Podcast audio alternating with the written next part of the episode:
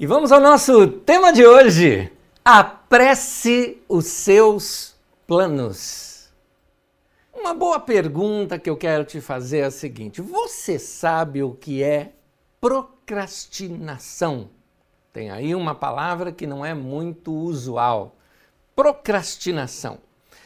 Procrastinação é o mesmo é, que popularmente nós chamamos de empurrar com a barriga, não é? é aquilo que nós deixamos para lá. Sabe aquela história de que daqui a pouco eu faço, ou se não alguém te fala alguma coisa e fala, puxa, eu ainda um dia vou fazer esse curso. Quando você fala um dia eu vou fazer, você sabe que você não vai fazer, não é? Você sabe que não vai fazer. Tá igual aquela historinha que você conta para os seus filhos na viagem. Ah, na volta a gente para. você nunca vai fazer isso, não é? Então, é, uma pessoa ela vai adiando muitas vezes o que ela planejou fazer, ela tem vontades, ela tem alvos. Domingo passado falamos sobre nós sonharmos, temos alvos, os nossos planos. Se você não ouviu a mensagem do domingo passado, chamada Ouse, volte lá e escute depois. É interessante e importante para você, porque isso aqui é quase uma continuação dela. Muitas pessoas, elas uh, uh, sonham em fazer alguma coisa, mas exatamente porque não planejaram e não tomaram um primeiro passo, aquilo nunca vem à realidade um primeiro passo é necessário tomar. É como aquela pessoa que fala: Olha, meu sonho é fazer uma, uma viagem para o exterior. Aí eu pergunto simplesmente isso: Você já tem passaporte? Não. Então, nem o primeiro passo de tudo a pessoa não tomou. Alguns, por exemplo, sonham isso, mas nunca guardam dinheiro, nunca começaram a guardar. A gente precisa começar a pensar de que se nós começarmos a, a a economizar, a guardar dinheiro, a, a poupar, que você consiga poupar 100 ao mês, ou 500 ao mês, ou mil ao mês. Quando você poupa e pensa isso em termos de um ano, cinco anos, dez anos, você vai ver o quanto você vai ter lá adiante, quantas coisas você pode fazer.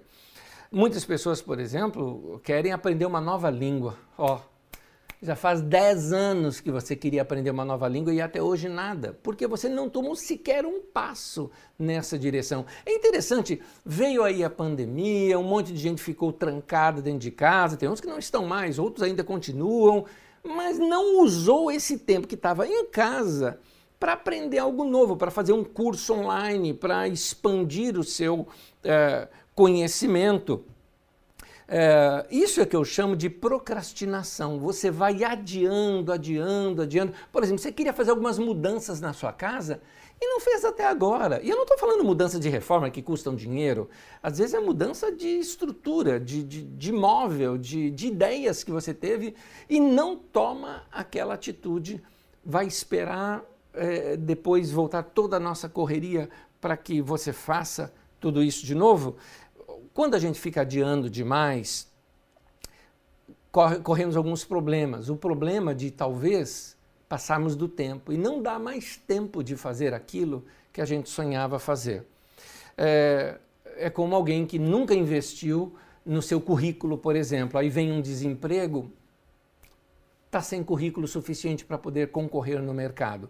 Por isso, se tem alguma coisa para você fazer, faça agora. Há um texto na Bíblia Sagrada, no livro de Tiago, é, Tiago diz assim: Pensem nisto, pois, quem sabe que deve fazer o bem e não o faz, comete pecado. Eu queria entender aqui a lógica que está por detrás da mente do Tiago. Tiago, quando disse isso, certamente a sua ideia, a ideia do Tiago, porque a palavra pecado significa errar o alvo, errar o caminho, né? Você não vai chegar lá. É isso que está dizendo. Pecado significa você não vai chegar onde você planejou, você errou o caminho. Então, a lógica por detrás desse pensamento de Tiago é a seguinte: se você sabe o que deve fazer e não faz, você vai errar o caminho. É isso que está por detrás da mente de Tiago. Se alguma coisa precisa ser feita, querido, precisa ser feita agora. Por que razão você está adiando tudo isso? A gente tem que pensar algumas coisas assim. A vida é muito curta. A vida passa rapidinho. Você já percebeu que você está envelhecendo? Você já percebeu? Alguns de vocês perceberam, mas não estão tomando atitudes que te levem a valorizar esse momento que você está vivendo agora. Nós temos que nós temos que causar saudade na nossa vida, entende? Nossa vida tem que ser tão gostosa que, conforme os anos vão passando, não que a gente queira eh, viver de nostalgia. Nostalgia é quando o presente está ruim e você quer voltar para o passado. Saudade é quando o passado é tão bom que merece ser lembrado. Então, pense em momentos tão gostosos que você já viveu. Não seria bom revivê-los? Ou melhor, não seria bom escrever novos capítulos da sua história? Deixar que esses momentos sejam bons. Como eu disse no domingo passado, meu irmão, vai viver, meu irmão. Vai viver. O que, que eu faço enquanto eu não chego lá onde eu planejei? Olha, o que, que você faz? Vive. Vai viver, torna os seus dias diferentes, desperta a sua mente, desperta o teu coração, vai ver coisa bonita, vai observar belezas que existem na planta, abraços de gente querida, momentos gostosos que dá para se viver. Vai viver enquanto esse momento não chega, mas tome atitudes. Há determinadas oportunidades que Deus coloca na nossa vida que a gente não deve deixar passar. Por quê? Porque uma vez que a gente não deixa passar e vive bem vivido, quando a gente chega naquele momento que todo mundo vai passar, aquele momento do final da vida, a gente olha para trás e fala: Quer saber de uma coisa? Valeu. Você vai ver isso hoje nas histórias que eu vou lhe contar de Paulo Apóstolo. Paulo Apóstolo foi um homem que dedicou sua vida integralmente, depois que teve o chamado, o encontro com Jesus, dali em diante, a sua vida foi integralmente, inteira, de cabeça. Ele se lançou na obra do ministério para servir uh, o Senhor. E o que nós temos hoje de cristianismo, basicamente, a gente pode dizer que a gente deve a este homem, Paulo, o apóstolo. Paulo foi um, um, um homem tão apaixonado por Deus que ele viveu intensamente. Agora, isso significa que a vida dele foi um mar de rosas? Claro que não. Passou por situações muito difíceis, passou por traições, passou por perseguição, acusado falsamente e morreu decapitado por acusações falsas. Mas ele nunca reclamou e nunca desistiu dessa maneira de viver.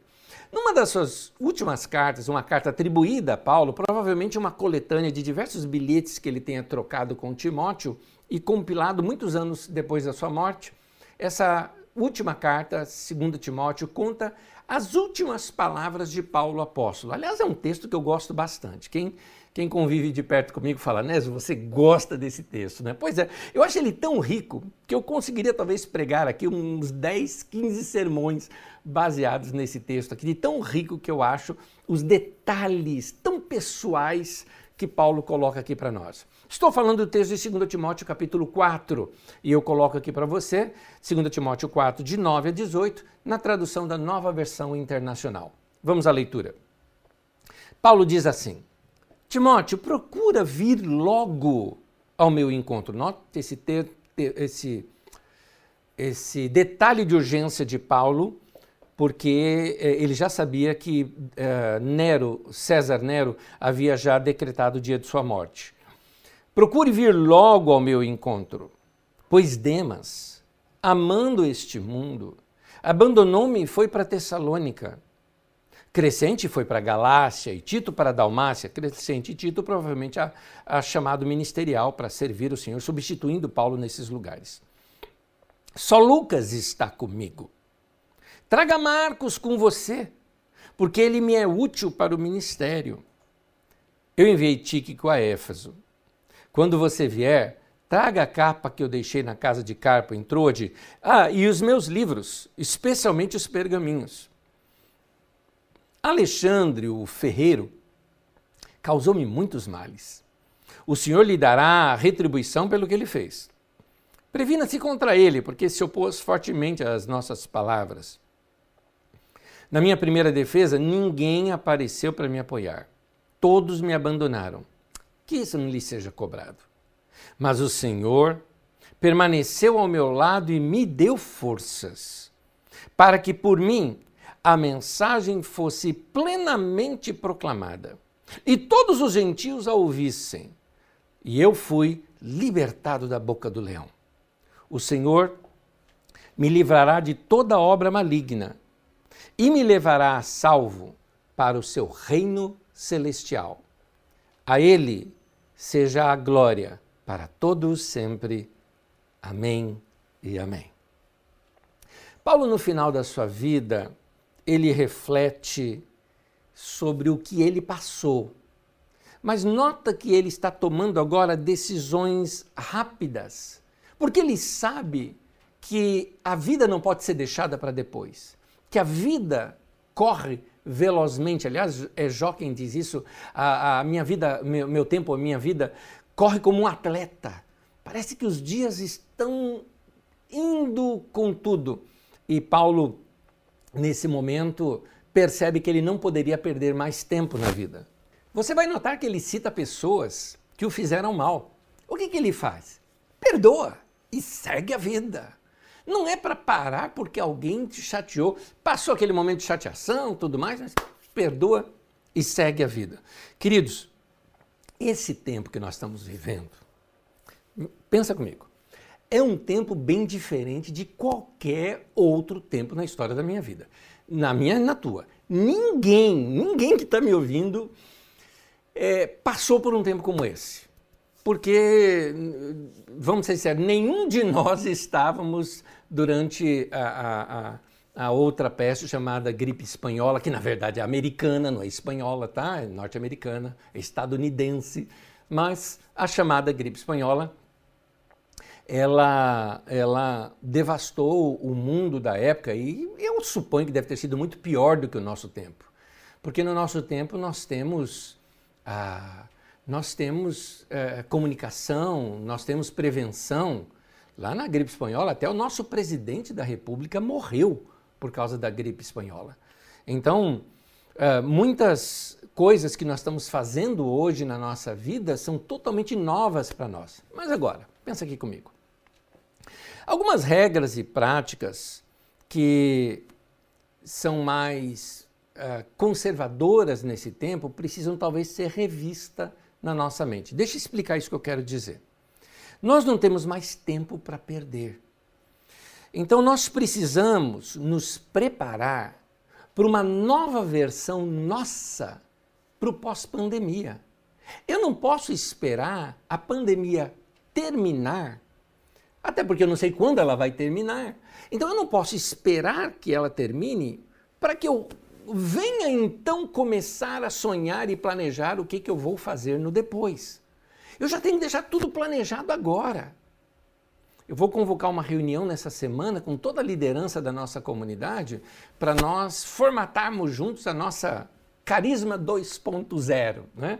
um momento novo da carisma para o pós-pandemia, porque nós estamos preparadíssimo, estamos preparando o nosso coração, preparando nossas ideias, preparando imagens em nossa mente, preparando, fazendo planos economizando, guardando, planejando, porque nós queremos dar um grande crescimento nesse pós-pandemia. O mesmo eu quero que você faça com a sua vida, que você pegue carona com a sua igreja, com a sua comunidade. Aquilo que o povo fala hoje, fala, né, tem uma unção sobre essa igreja. OK. Tem uma ação de Deus sobre nós que vai nos levar coletivamente para um tempo novo, gente. Vamos sonhar por isso, vamos planejar, vamos abrir nosso coração e a nossa mente. É, como eu até escrevi nas redes sociais para vocês, eu me sinto até como um profeta falando com vocês de coisas que estão por vir. Por quê? Porque eu estou olhando para o passado, eu estou vendo a história, estou vendo o caminhar e estou vendo para onde a gente está mirando. Gente, tem coisa muito boa para acontecer na nossa vida eu entendo as crises que estamos passando, a dor de quem perdeu alguém, as crises de pessoas que ainda estão enlutadas, mas meu irmão, se você está vivo, a sua vida continua é, e você está vivo é por causa de propósitos de Deus na sua vida, de ideias de Deus, de, de coisas que Deus quer ainda fazer conosco e nós precisamos sonhar. Agora, lembra que eu falei de procrastinação? Não deixe tudo para a última hora. Esse é o caso. Não espere o fim da pandemia para começar a pensar no que você vai fazer do que resta da sua vida. Não espere esse final. Comece agora, comece tomando algumas atitudes, abra teu coração e mente para poder compreender um pouquinho mais aquilo que pode ser um momento uh, totalmente novo na sua vida. Como eu disse no domingo passado, nossa mente tem que estar no futuro, nossos pés aqui no chão. Hoje eu tenho mais conselhos para te dar, por isso, volta ao tema de hoje. É melhor você começar a se apressar. É isso que nos passa esse escrito de Paulo. Ele já fala para o Timóteo: Timóteo, vem depressa ter comigo. Eu não tenho mais tempo a perder, Timóteo. Eu tenho coisas para acontecer. Então ele já começa, ele envia uh, o, o, crescente, uh, o crescente para um lugar, o Tito para outro lugar, ele mobiliza a sua equipe apostólica, ele, ele fala para o Timóteo vir, ele pede para chamar o João Marcos, que lá atrás eles tiveram problemas. Paulo mesmo nem queria mais trabalhar com o João Marcos, você pode ler isso no livro de Atos dos Apóstolos. E ele nem queria mais é, trabalhar com o João Marcos. No entanto, agora não, ele não tem mais tempo a perder. João Marcos, vem cá, você mesmo, a gente já brigou, passou, crescemos, mudamos a vida. Águas passadas, segue o jogo, tem mais coisa para a gente fazer.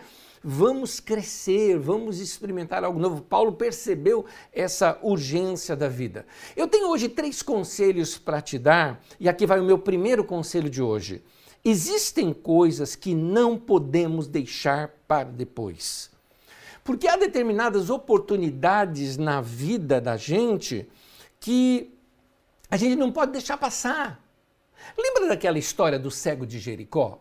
O cego de Jericó, é, num dos livros ele é, é dado o nome dele, que é Bartimeu, ele escutou aquela multidão toda, porque é, uma grande recepção por um grande líder era feito fora da cidade. Então Jesus chegando na cidade, o povo saiu para fora da cidade para encaminhá-lo para dentro da cidade. E normalmente na porta da cidade é onde ficavam os mendigos. Então este homem que era cego, mendigo, um pedinte, ele entendeu uma coisa: é a única chance da minha vida que eu tenho. Ele nunca, em nenhum outro momento, ele imaginou que ele poderia estar tão perto de Jesus como ele estaria naquele exato momento. É por isso que, é que ele faz? Começa a gritar: Jesus, Jesus, filho de Davi, tem misericórdia de mim. Por que, que ele gritava tanto? Porque tinha uma multidão. Agora, tentaram fazê-lo calar. Tem gente tentando calar seus sonhos, tem gente tentando calar esse clamor que você tem por algo novo. Situações na sua vida estão te dizendo: esquece, fica na tua. Você acha que um cara daquele vai dar atenção para você? Pois é, ele não desistiu, continuou clamando, clamando, clamando. Jesus parou tudo, mandou chamá-lo. Aquele era o dia dele. Jesus o cura a vida dele se torna completamente outra, a vida dele ganha cor, a vida dele ele tem literalmente um novo olhar para a vida. Tudo isso por quê? Porque ele não deixou aquela oportunidade passar. Guardou bem isso? Existem coisas que não podemos deixar para depois. É por isso que eu citei no tema de hoje: apresse os seus planos. É, quando a gente vê que a juventude passou, que está passando, há uma tendência natural da gente querer apressar esses momentos da vida, mas às vezes a gente cai num marasmo e esquece disso. Paulo para Timóteo, na carta que nós estávamos estudando, ele escreve essa carta e note a urgência que Paulo coloca em algumas, alguns dizeres. Eu vou copiar dois aqui para vocês. 2 Timóteo 4, versículo 9, olha só o que Paulo fala. Procure vir logo ao meu encontro. Nota essa expressão. Procure vir logo ao meu encontro. E logo em seguida, Paulo diz assim, 2 Timóteo 4, 21. Procure vir antes do inverno. É, é interessante notar que, é, por que Paulo diz isso? O motivo dele pedir para vir antes do inverno é o seguinte: onde Timóteo estava, ele teria que ir pelos meios de navegação. A navegação ali naquele mar Mediterrâneo, no inverno não acontece. Por quê? Porque ali tem muitos tufões. Então não se navegava durante o inverno. O inverno naquela região dura em torno de três meses, é, e, e, três meses sem navegação, é isso que eu quero dizer, que o inverno tem três meses, todos sabem, mas sem navegação alguma. Uh, então, Paulo estava entendendo o seguinte: Timóteo, venha antes do inverno, porque se você não vier agora, não vier logo, vai chegar o inverno, não vai ter navegação, você não vai conseguir chegar até mim. Quando você chegar, já morri. Então tem que ser agora, não dá para deixar para depois. Tem coisas que nós não podemos adiar, queridos, porque a gente não sabe se aquele tempo vai vir. A lição que eu quero deixar para você é a seguinte: existem coisas que não podemos deixar para depois, pois não sabemos se esse depois virá. Nós precisamos apressar os nossos planos, não podemos deixar para amanhã. Está entendendo que hoje eu quero incomodar você?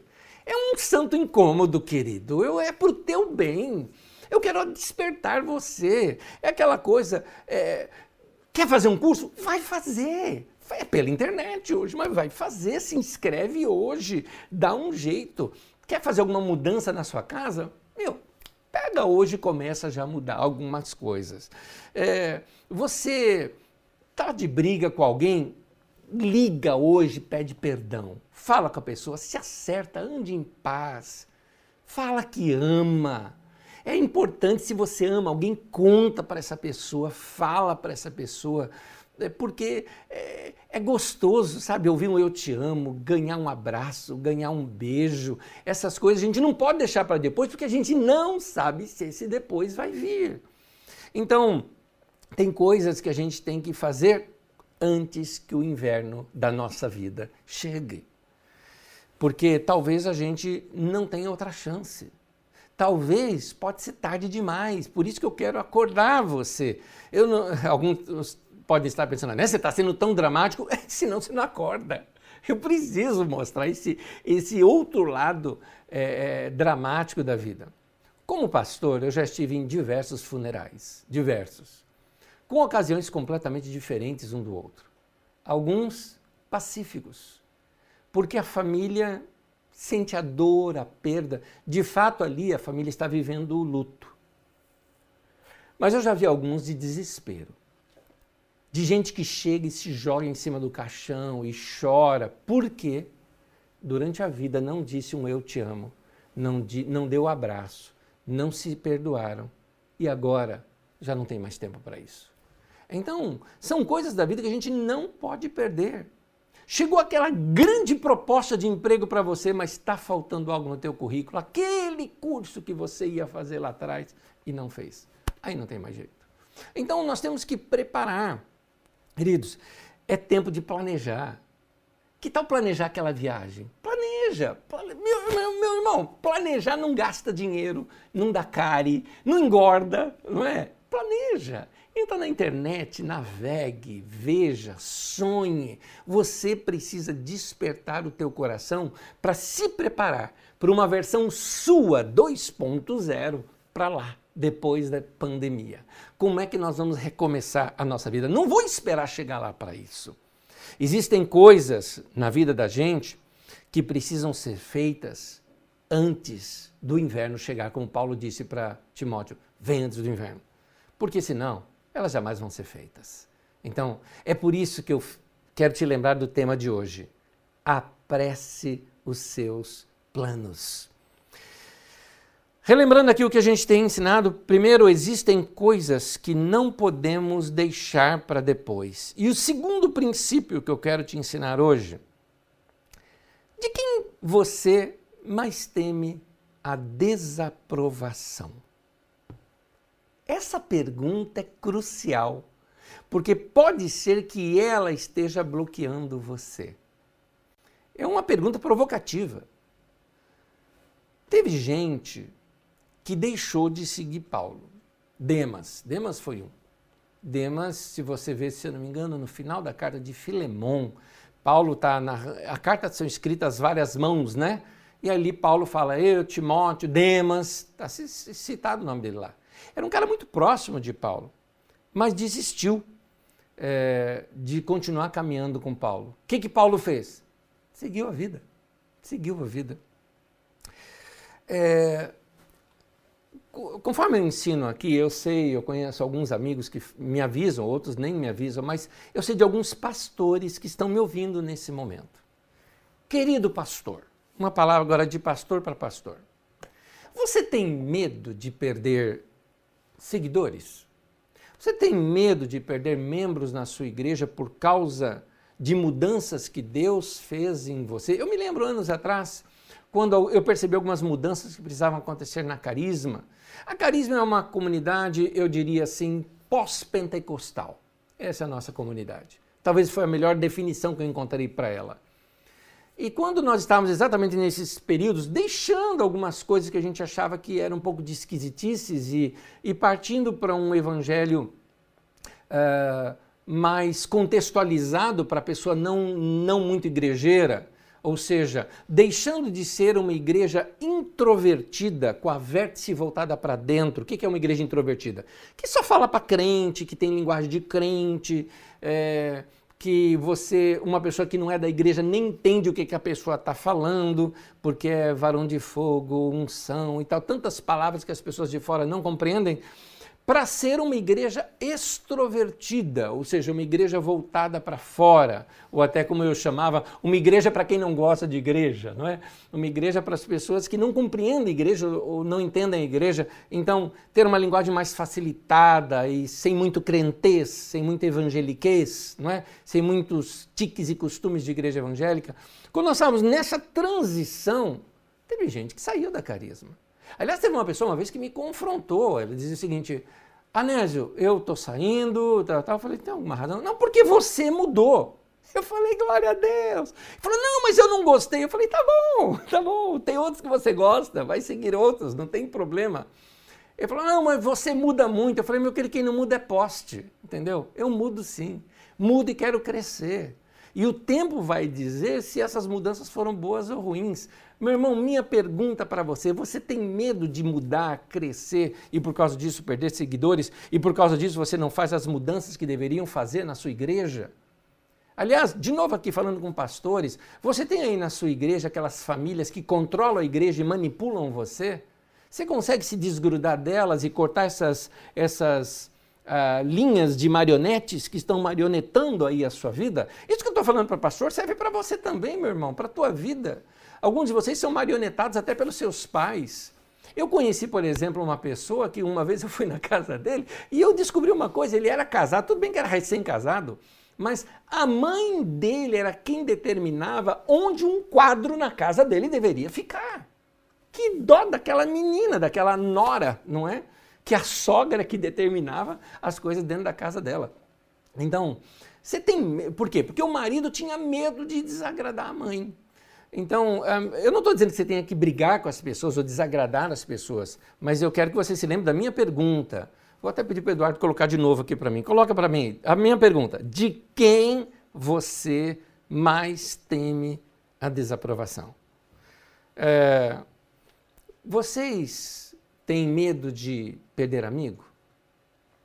Você tem medo de alguém da sua família ficar assim torcendo o bico por causa da sua decisão? Eu entendo isso se você ainda é menoridade, você está sujeito aos seus pais e mora com seus pais, eu entendo isso. Mas uma vez que você vai atingindo a sua adultidade, algumas decisões é, são suas e nas quais você vai ter que colher as suas consequências. Seja sincero, de novo, de quem você mais teme a desaprovação? Porque eu entendo que talvez você ame tanto a pessoa que você não queira vê-la chateada, e isso é compreensível. Aliás, de fato, querido, não é bom a gente ficar chateando as pessoas que nós mesmos dizemos que as amamos, porque elas vão fazer faltas para a gente. Mas a não tomada dessa decisão, será que não é isso que está atrasando a sua vida? Está lembrado do tema de hoje? Apresse os seus planos. Por que, que muitos de vocês não estão apressando? Porque vocês ainda não se resolveram com as pessoas que você teme a desaprovação, de que você pensa em não chatear. Será que você não atrasou áreas da sua vida porque você teme mais a opinião de outras pessoas do que a própria opinião de Deus sobre a sua vida? Desculpe aqui o termo que eu estou usando, opinião de Deus, tá? É verdade, porque às vezes Deus deixa para a gente a decisão e você percebe o que é que Deus tem para você. Muitos anos atrás, quando eu tive saindo de um emprego e indo para outro, era um emprego maravilhoso, incrível, tudo mais. Dentro do meu coração eu entendi que não era o que Deus queria para mim, mas Ele tinha me dado porque eu tinha pedido. É mais ou menos assim, filho, você pediu, eu te dei, mas não é o que eu tenho para você. Eu entendi isso dentro de mim. Era a opinião de Deus. Deus respeitava a minha decisão, meu livre-arbítrio, mas a paz guia o nosso coração, não é? Eu percebi que não era aquilo que Deus queria para mim. Hoje, olhando para trás, eu falo: acertei em ter seguido aquela intuição na minha vida.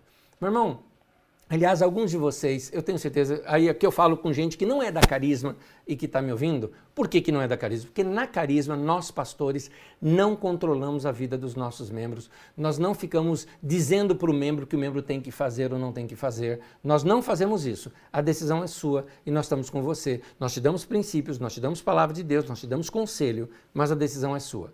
Mas se você é membro de uma igreja em que o pastor decide até a calça que você tem que comprar, o carro que você tem que comprar, se você é membro de uma igreja em que a pastora, por exemplo, profetiza com quem você tem que se casar, ou que emprego que você tem que ter, minha pergunta é: quando é que você vai cortar essas cordas de marionete da sua vida e parar de ser marionetado por uma pessoa?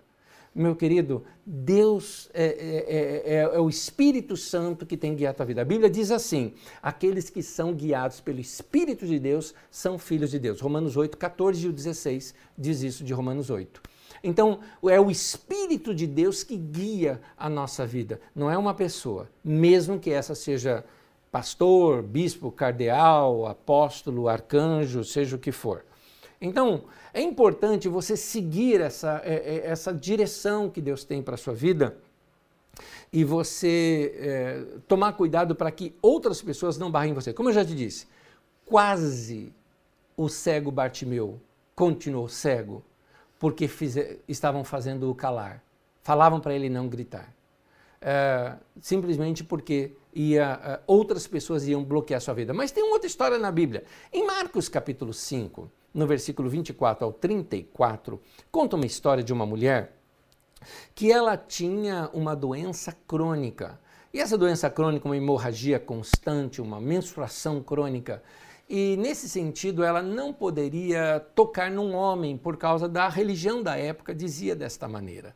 E aí uh, ela tinha que conviver com isso a vida inteira ela fica sabendo de um tal de Jesus de Nazaré, e esse homem curava um e curava outro. Quando ela ouviu falar de Jesus, diz o texto de Marcos, quando ela ouviu falar de Jesus, ela acreditou que ela poderia ser curada. Então ela pensou: se apenas eu tocar nas vestes de Jesus, ali na pontinha do manto de Jesus, eu vou ser curada. Ele não precisa nem me dar atenção, só se eu fizer isso. Agora, isso não era permitido. Por quê? Tinha uma multidão para ver Jesus e certamente Jesus iria ensinar.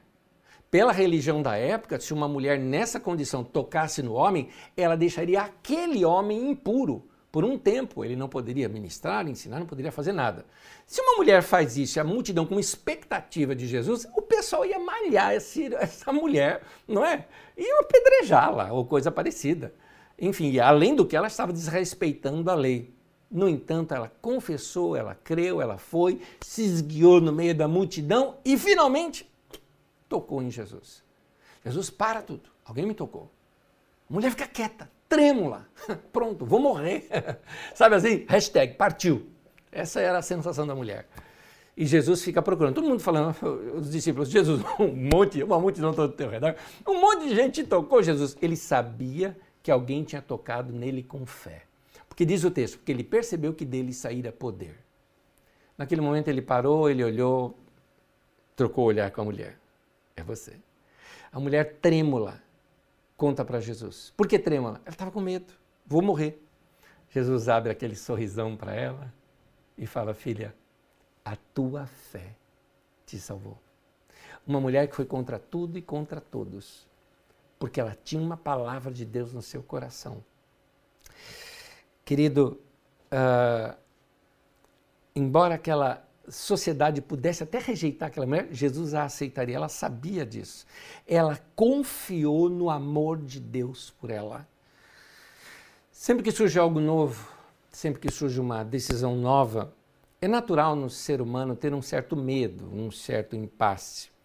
Mas é nesse momento que você decide ou você se decide se deixar vencer pelo medo e continuar onde você está, ou crer, ir contra todos os medos e experimentar esse novo momento de Deus na sua vida. Como nós viemos falando de Paulo apóstolo, a vida de Paulo, olha só como era. Em 2 Timóteo 4, versículo 7, na tradução de Almeida, revista atualizada, diz assim: Combati o bom combate, completei a carreira e guardei a fé. Como esse texto fala de final de carreira, de glória, de alguém que conseguiu, de alguém que chegou lá, como Paulo, né? dá essa ideia, completei a carreira, guardei a fé, ou seja, o cara chegou na reta final, completei, ou seja, eu fiz aquilo que eu queria na minha vida. Como esse texto fala desse momento de glória e de conquista, a gente perde o início do texto. Combati. Combate.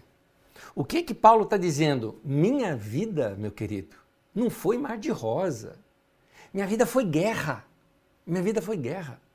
Na guerra se perde gente do lado, na guerra você se rala todo, na guerra você rasteja no chão, vai na lama. Paulo está falando: minha vida foi isso. No entanto, valeu, valeu. É importante a gente saber que às vezes a gente vai passar situações muito difíceis na vida, mas Paulo falou: persevera, continua, o caminho está certo. É isso que é, é, Paulo coloca aqui para a gente quando ele fala: Eu combati esse bom combate, mas eu terminei a carreira, eu terminei a minha corrida, eu passei a linha de chegada, eu guardei a fé. Vale a pena, meu querido, eu tenho certeza que no final, se você seguir, e eu estou dando aqui conselhos para você baseado na palavra de Deus, se você seguir essa palavra, eu tenho certeza, você vai dizer isso juntamente comigo daqui a alguns anos, a gente vai se abraçar e vai falar, valeu a pena, aquela palavra foi uma direção para a minha vida. Aproveita, porque a fé vem pelo ouvir e ouvir a palavra de Deus. Deus está depositando uma semente de fé no teu coração hoje para você fazer essas mudanças. Vamos revisar. No tema de hoje, apresse os seus planos Vamos revisar aqui. Primeiro, existem coisas que não podemos deixar para depois. Segundo, de quem mais, de quem você mais teme a desaprovação, porque pode ser isso que esteja barrando a sua vida. Terceira verdade que você precisa saber: você não ficará sozinho. Eu sei que esse tempo, esse tempo nosso, de pandemia e tudo mais, deixou muita gente machucada. Gente que talvez nem que agora está ouvindo essa mensagem que eu estou falando. Porque alguns, alguns é pelo luto, outros pelo desemprego, outros pela crise financeira, outros pelas traições, traição no trabalho, foi mandado embora e nunca imaginaria que eles fariam isso com você gente que está chateado com seus chefes, que continuam ganhando dinheiro, mas aproveitaram leis aí para diminuir o seu salário, malandramente, né, com malandragem, fizeram isso. Gente que talvez também pelo distanciamento terminou relacionamentos, talvez namoros rompidos, é, casamentos que estão em conflitos, relacionamentos que estão distantes, ou gente que está sobrecarregada com problemas, com situações desagradáveis, ah, com dores na alma. Tem gente que está, nesse momento, se sentindo sozinha, não tem com quem compartilhar. Gente de poucos amigos, gente solteira, gente sozinha, sem um romance. Ou até mesmo gente casada, mas que não se sente amada. Talvez você tenha se identificado com um trecho daquele que eu li lá no começo de Paulo. Alguém que abre o coração e conta algo. Olha só o que Paulo diz ali em 2 Timóteo 4,16, texto já lido aqui. Diz assim: Na minha primeira defesa, ninguém apareceu para me apoiar. Todos me abandonaram. Agora, essa última frase mostra como Paulo venceu esse combate. Que isso não lhe seja cobrado. Queridos, lembra que eu disse? Que a vida de Paulo foi um combate. A vida tem vários combates, queridos. E foi assim que Paulo venceu esse, do abandono. Falou: eles me abandonaram. Não foi legal. Mas que não seja cobrado deles. Devem ter tido seus motivos. O combate de se sentir sozinho é apenas um dos combates. Muitas vezes na vida nós vamos nos sentir sozinhos. Eu sei disso, sou líder. E toda pessoa que é líder é assim. Você está cheio de gente e ao mesmo tempo sozinho. São vários momentos da sua vida que você vai se sentir assim. Mas olha como é que Paulo trata essa questão. Que isso não lhe seja cobrado. Eles devem ter tido suas razões. Muitas vezes a, a vida da gente é assim. Mas existe algo chamado graça de Deus. E eu costumo dizer que a graça de Deus também tem cara, tem rosto. Porque com todo esse abandono, sempre aparece um outro que está com a gente, que dá aquela palavra amiga. É, eu sei, Deus está conosco, mas Deus também coloca gente no nosso caminho. Alguns de vocês talvez já tenham essas pessoas. Aquela pessoa que te faz bem quando fala com você. Aquela pessoa que basta dar um sinal de mensagem dela para você, aquilo te faz bem. Gente que te dá um alôzinho assim e fala, tá tudo bem, olha, tamo junto. É, tem um, um, grande amigo meu que todo sábado, antes de eu ministrar, aliás, domingo também, quando eu ministro aos domingos, né? É, hoje é domingo, mas domingo nos cultos da carisma, eu me refiro aos cultos normais, uh, ou como agora durante a pandemia, sempre ele fala: seja feliz em seu sermão. É um amigo querido que toda vez ele faz questão de dar essa fortaleza. Aquilo faz bem, é, é um recado carinhoso. Eu vou inverter agora. Tal você ser esta cara da graça de Deus para alguém na sua vida já a partir de hoje? Você talvez possa mandar um recadinho carinhoso para alguém. Pode mandar agora, eu não vou me importar que você faça isso no meio da mensagem, não. Melhor que você faça depois.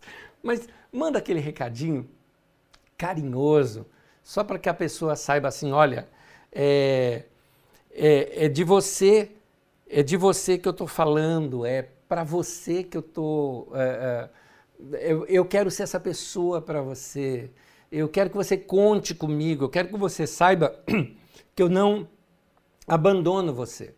Esses são amigos. E amigos que te fazem bem, se alguém te faz bem, é importante você também devolver esse bem para essa pessoa.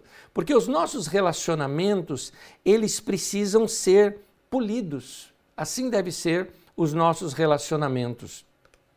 Os nossos relacionamentos, eles, uh, as pessoas também precisam se sentir que você é agradecido a Deus pela vida dela, pela vida dele uh, essas pessoas precisam sentir assim: olha, conta comigo, estou junto com você, eu oro por você. Há um texto na Bíblia Sagrada, segundo aos Coríntios, no capítulo 7, versículo 5 ao versículo 7, diz assim: Pois quando chegamos à Macedônia, não tivemos nenhum descanso, mas fomos atribulados de toda forma conflitos externos, temores internos. Eu gosto de ler esse texto porque grande Paulo tinha temor no coração. É, mas continua. É, Deus, porém, que consola quem? Os abatidos. Olha só, o grande Paulo apóstolo dizendo que ele estava com a alma abatida. Então, meu irmão, sinta-se normal quando você passar por isso. Mas olha a graça de Deus como foi com a vida de Paulo. Deus que consola os abatidos, consolou-nos enviando um anjo. Não, não foi, meu querido. Ele enviou gente. Consolou-nos com a chegada de Tito. E não apenas com a vinda dele, mas também com a consolação que vocês lhe deram. Ele, o Tito, nos falou, falou para mim, da saudade da tristeza e da preocupação que vocês têm por mim, é, de modo que a minha alegria se tornou ainda maior. Olha que coisa linda que a gente vê nesse texto. Não só ele foi consolado com a presença de Tito, porque presença é uma coisa fantástica. Tem gente que a gente precisa ver, precisa estar presente. Essa, e Paulo diz, isso foi consolo para mim. Mas não só isso. Os recadinhos também, ele está dizendo, vocês aí de Corinto me mandaram recados, falaram da saudade, vocês não imaginam como isso foi bom para mim. Então, meu irmão, hoje manda um recado para alguém, fala da saudade. Por quê? Porque você precisa cultivar essas suas amizades. Porque em momentos da sua vida vai ser o contrário. São essas pessoas que vão mandar esse recado para você, essa saudade que sentem de você, e isso vai fortalecer a sua vida. Faça uma manutenção nos seus relacionamentos.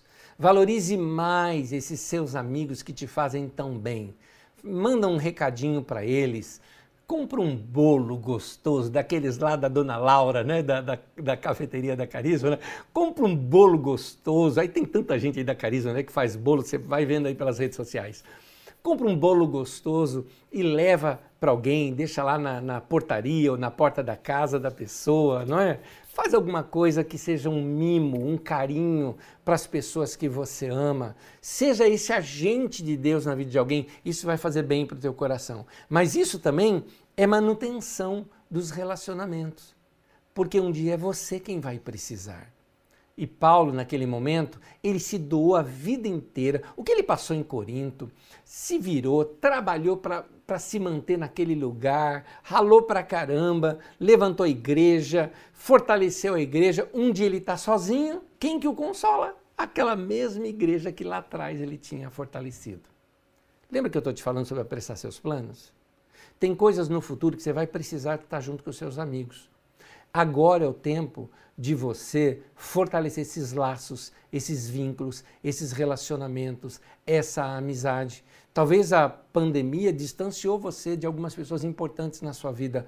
Esse é o tempo de você reatar tudo isso, fazer essa manutenção no relacionamento, para que, uma vez no pós-pandemia, vocês já estejam ali, sabe, com as engrenagens funcionando muito bem. Por isso, é por isso que eu estou dizendo para você apressar os seus planos e entender que você não ficará sozinho, mas você exatamente não vai ficar sozinho porque você está cuidando bem dos seus relacionamentos. Mas faça também bem a essas pessoas. A graça de Deus, queridos, é maravilhosa. Como eu disse, a graça de Deus ela pode ter cara para gente, pessoas. E eu uh, Estou feliz que você está aqui me ouvindo hoje, talvez mesmo aí de coraçãozinho apertado, talvez nem quisesse estar aqui hoje, mas eu preciso também te falar daquela graça de Deus que se manifesta para você que está sozinho, sem amigo. Porque eu vou te explicar o que é a graça de Deus. A graça de Deus é como uma força além da nossa, que a gente nem sabe muito bem como explicar, mas ela nos ajuda a enfrentar situações difíceis na vida da gente. Eu vou ilustrar isso com uma historinha. Um pai chegou para o seu filhinho pequeno, que queria fazer? Ah, eu queria ajudar o pai. Sabe quando o pai está trabalhando e o filhinho está junto ali? E ele falou assim: Filho, traz aquele tambor para mim. E o menino, né, querendo ajudar o pai e tudo mais, foi lá e tentou empurrar o tambor não conseguiu. Tentou puxar e não conseguiu. Fez de tudo e não conseguiu pegou o cachorro dele, botou a coleira, amarrou a coleira, fez o cachorro correr junto, a ver o cachorro ajudava e não conseguiu. E finalmente ele desistiu. Ele chegou para o pai e falou: Pai, desculpa, não consegui, é impossível. O pai perguntou: Mas você tentou de tudo? Eu tentei de tudo. De tudo mesmo? Sim, de tudo. E não deu. Ele falou: Não, você não tentou de tudo. Você tem uma coisinha que você não tentou você não tentou me chamar para ajudar você. Querido, alguns de vocês talvez estejam em situações que talvez você esteja dizendo: é impossível, eu já tentei de tudo. Você já tentou pedir ajuda de Deus? Já tentou contar isso para Deus e falar para Deus? Talvez você não está conseguindo falar como é que eu vou apressar meus planos porque é impossível chegar lá. Começa pela oração. Chegou o tempo de você abrir com Deus, abrir o teu coração, desabafar com Deus, falar com Deus e pedir a ajuda de Deus. A graça de Deus não é só ser salvo e ir para a eternidade com Deus. Amém, aleluia. Isso está garantido para nós quando nós abrimos nosso coração para Jesus. Mas a graça de Deus também é nos ajudar nas situações que nós enfrentamos na nossa vida. Aliás, ainda que a falha tenha sido sua. Muitas pessoas nesse tempo de problema de pandemia têm se condenado porque pegou a doença, como se fosse culpado de ter pego uma doença. Eu queria dizer para você, tira toda a culpa, corre para Deus. Porque até quando a culpa é da gente, a graça de Deus vem para completar aquilo que a gente não consegue fazer. Paulo, no final da vida dele, olha só o que é que ele diz. Então, aquele texto que nós já lemos, eu só quero reler um trechinho para você. 2 Timóteo 4, 17 e 18. Mas o Senhor permaneceu do meu lado e me deu forças. Isso aqui é a graça de Deus. E eu fui libertado da boca do leão. Consegue imaginar a cena? Na boca do leão significa partiu. Já foi. Ele falou: Não, Deus me libertou. E o Senhor me livrará de toda obra maligna e me levará salvo para o seu reino celestial. A Ele seja glória para todos sempre. E aí na tua casa você pode dizer junto comigo essa última palavra. Seja assim. Amém. Amém. Paulo sabia que Deus nunca iria abandoná-lo.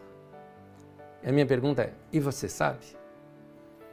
Você já descobriu isso também? Que Deus nunca vai te abandonar? Vamos revisar nossos pontos de hoje. No tema de hoje, apresse seus planos. Três conselhos para você, ou três coisas para você pensar. Primeiro, existem coisas que não podemos deixar para depois. Se deixar, perdeu tempo, estraga.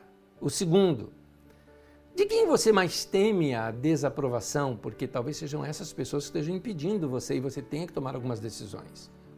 O terceiro, você não vai ficar sozinho. Deus vai colocar gente do teu lado. Tenha certeza disso. Meu querido, quero orar com você. Eu quero orar e abençoar a tua vida. Porque eu tenho certeza que decisões não são fáceis de tomar. Mas apresse seus planos. Comece a sonhar. Meu irmão, dá um pisa um pouquinho mais no acelerador. Começa hoje a fazer algumas coisas já. Nessa semana, essa semana já tem que ser diferente para você. Volta a sonhar, meu querido. A vida não acabou. Tem muita coisa ainda para acontecer na sua vida. Vamos orar juntos? Senhor, é no nome de Jesus que nós te pedimos. Que essa tua graça se manifeste na nossa vida, nos levando a experiências muito maiores do que a gente já teve até agora. Senhor, é no nome de Jesus que nós te pedimos, porque estamos certos da resposta do Senhor para nós, de que nós precisamos dessa graça para nos dar novos sonhos, visões, ideias, novos planos. Desperta a nossa mente, abre a nossa mente o nosso coração para que seja um tempo novo na nossa vida. Meu Pai querido, o Senhor que consola os abatidos, manifesta a tua graça aqui para aquele meu irmão e minha irmã que está lá embaixo, que está abatido, que está dodói, que o Senhor o fortaleça, fazendo sonhar novamente. Senhor, em nome de Jesus eu te peço que essa graça do Senhor esteja sobre nós. A partir de agora a gente comece a perceber ideias novas borbulhando no nosso coração e na nossa mente. E aquela paz que a gente não consegue explicar. Por que eu estou tendo paz nessa decisão ou nessas coisas que eu estou fazendo? Essa paz direcione o nosso coração e a nossa mente e nos guarde em Cristo Jesus. É o que nós te pedimos, Senhor, certos de que o Senhor está atendendo essa nossa oração. Em nome de Jesus. Amém. Amém. Meu irmão, minha irmã, seja uma semana fantástica e maravilhosa para você. Que Deus te abençoe e te espero terça-feira às 20 horas nesse mesmo canal para o nosso Didaquê, para estudarmos a Bíblia juntos. Deus te abençoe.